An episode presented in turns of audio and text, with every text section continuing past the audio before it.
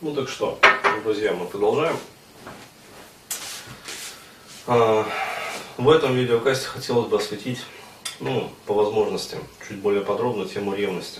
То есть, а именно, как себя вообще вести а, в ситуациях, когда, в общем, ну, скажем так, идут либо провокации какие-то, либо вы там видите что-то такое вот нездоровое.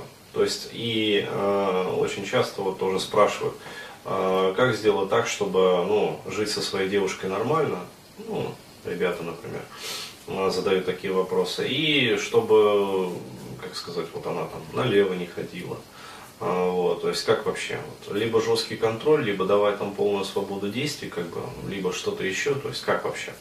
А, частенько приходят такие э, вопли, знаешь, с приложенными там прилипшими волосьями, как бы, и прочее, прочее. Ну, это когда человек, о, как я там мог допустить такое, как я мог ей позволить, как я там дал ей свободу, что же теперь там со мной будет, я рву там на себе волосы.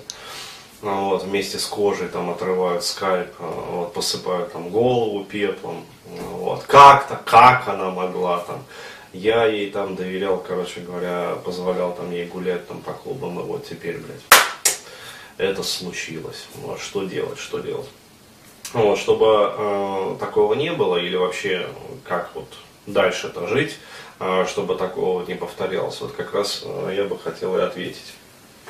Так вот, э, ребят, э, здесь э, я выделил для себя три таких момента, которые, ну, как я считаю, необходимо и достаточно соблюдать в своей жизни, для того, чтобы избежать, ну, 95% всевозможных вот таких вот нездоровых, скажем, моментов, вот, чтобы ваши, как говорится, волосья были целыми, вот, и, в общем, вот так вот. Так вот, первый момент – который бы э, хотел заметить, это так называемая поправка на ветер. Э, то есть, как я ее называю. Ну, то есть, когда вы стреляете, да, или делаете что-то другое, вот, необходимо, как говорится, брать поправку на ветер. Э, ну, для того, чтобы оно летело в цель. Чтобы оно летело в цель. То есть знание женской психологии. Что такое поправка на ветер? Это знание женской психологии. Э, то есть и понимание, что, во-первых, ну, человек в основе своей слаб э, и склонен совершать э, поступки, скажем так, необдуманные, за которые потом бывает очень часто мучительно больно, но это потом. Вот. А вначале-то всем же хочется там, как говорится, и любви, и секса там, и прочего, и прочего. Вот. Потом наступают как бы последствия. Вот. Но это потом редко кто думает о последствиях в своей жизни. А, редко кто их предвидит, а женщины в особенности. Вот, почему? Потому что а, больше живут эмоции. То есть эмоционального составляющего женщина, она более такая лобильная. Опять-таки гормональный фон там и прочее, прочее. А, ну, овуляция, как бы. А, вот. И, и женщина уже, как говорится, не хозяйка сама себе. Вот, ну потому что реально очень сильно хочется. Вот. То есть, а в другой раз там ПМС, например. Вот. И хоть ее там окружай, вот, толпа соблазнителей, вот, ей все равно не хочется. Почему? Потому что, ну, ну ПМС, все раздражает. Вот, э, как говорится, и Алан Делон там стар, вот, и Жерар Департье, как бы уже не француз. Вот. И даже Владимир Владимирович как бы уже, как сказать, не радует. Вот. А овуляция и уже по-другому все. И Жерар Департье очень близко, как бы, и Ален Делон еще очень даже не стар, а суперстар. Вот. И Владимир Владимирович еще вот. Вот. А если с Дмитрием Анатольевичем, так вообще замечательно. Вот. То есть красавцы, мужчины, как говорится. А, поэтому вот, вот такое вот, вот понимание должно у мужчины быть. То есть должна быть поправка на ветер. И э, из вот этой вот поправки на ветер, то есть что следует? А следует то, что, во-первых, не нужно искушать. То есть не нужно создавать ситуации вообще э, в своей жизни, ну, по отношению там, к своей девушке, например, своей там, супруге, э, которые э, будут, как говорится, способствовать тому, что вот, что не должно произойти. То есть не нужно, как говорится, там, ну, слишком обильно расхваливать, как говорится, своих друзей. Вот, потому что, ну, мало ли, вот, встретятся, как говорится, потом в общей компании и вот. Не нужно слишком, как говорится, часто позволять ей оставаться, ну, в общем, в женских компаниях. Вот. Необходимо, в общем, ну, потому что бывает такое вот, пишут, как я там мог вообще, как я мог не знать. Вот она мне там говорила, что идет там с девушками, ну, со своими подружками там в клуб, например. Вот, или там еще куда-то, или еще куда-то. А мотивировала это тем, что, дескать, я там взрослый, самостоятельный как бы человек, должна там, как говорится, у меня есть своя жизнь. Вот, ну и дождались, как говорится, в итоге. Вот, то есть не нужно создавать ситуации, которые ну, ведут к явному такому искушению. Вот, то есть разумный все-таки, э, разумность должна присутствовать. Вот. Ну и третий пункт это вытекающий, как говорится, закономерно из первых двух, это такой разумный контроль. Э, причем не просто женского поведения, а еще и женского образа мысли. То есть, э, как говорится, ну, посеешь мысль, вот, пожнешь там либо сомнения, либо, как говорится, поток размышлений. Вот, посеешь поток размышлений или там сомнения какое-то, а, вот, а пожнешь эмоциональное состояние. Ну, то есть предчувствие какое-то, ощущение, гамму эмоций.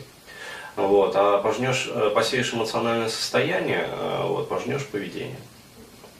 То есть это все закономерно развивается. Поэтому если, например, вы э, такого замечательного клопика вдруг в вашей супружеской постели отловили, о том, что ну, женщина, как говорится, тоже человек и должна, как говорится, гулять. Вот, ты же там, там ходишь со своими друзьями пиво пить. Вот. А я тоже, в общем, хочу со своими подругами как бы встречаться и ходить там на корпоративы разные замечательные, да, и классить. Вот. А, то есть надо понимать, что, как говорится, это неравнозначные характеристики. Пьяный мужчина и пьяная женщина. То есть пьяный мужчина все-таки еще способен соображать. Но опять-таки до известного, конечно, предела. А вот э, у женщин вот этот вот предел, ну, растормаживание инстинктов, в том числе сексуального инстинкта, речь идет ведь об этом. Вот, он э, гораздо, как говорится, ниже. А, вот, то есть э, достаточно, как говорится, 150 грамм мартини, вот, а потом 50 грамм водки. А, и Джеймсов Бондов, как говорится, четыре ствола и все небо в попугаях. Понимаешь, здесь Джеймс Бонд, там Джеймс Бонд. Вот, кругом Джеймсы Бонды. А, и все. Э, и все замечательно. Так вот, э, необходимо контролировать, еще раз говорю, не только образ поведения вообще, но и образ мыслей.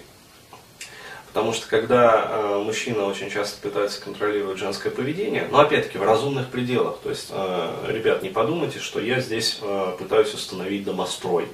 То есть мы все цивилизованные ребята, мы все прекрасно понимаем, что ну, пытаться впихнуть невпихуемое, как говорится, ну, невозможно. То есть э, есть законы Мерфи объективные, вот один из которых гласит, что если, говорит, черви расползлись из банки, вот, то для того, чтобы загнать их обратно, нужна банка, ну, в три раза большего размера, как минимум. Есть такой закон.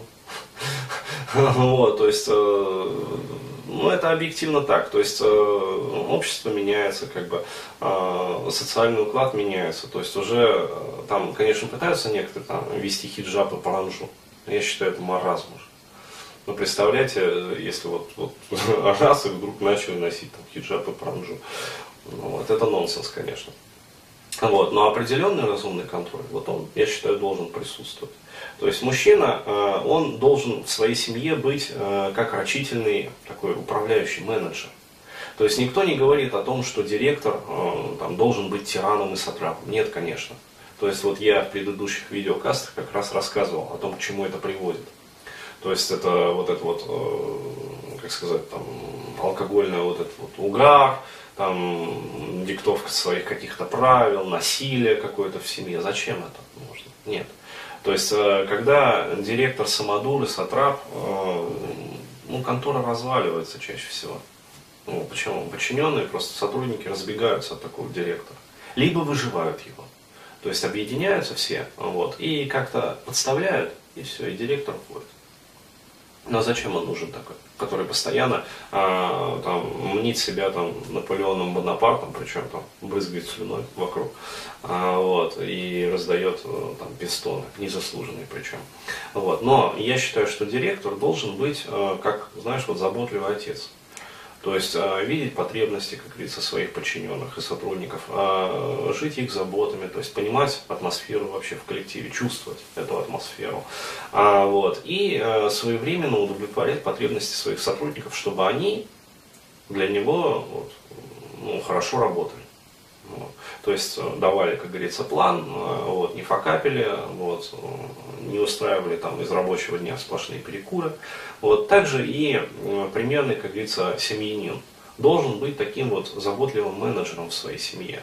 Но не забывайте, пожалуйста, про такое как бы, определение, что есть корпоративная этика. Понимаете, есть корпоративный миф в том числе.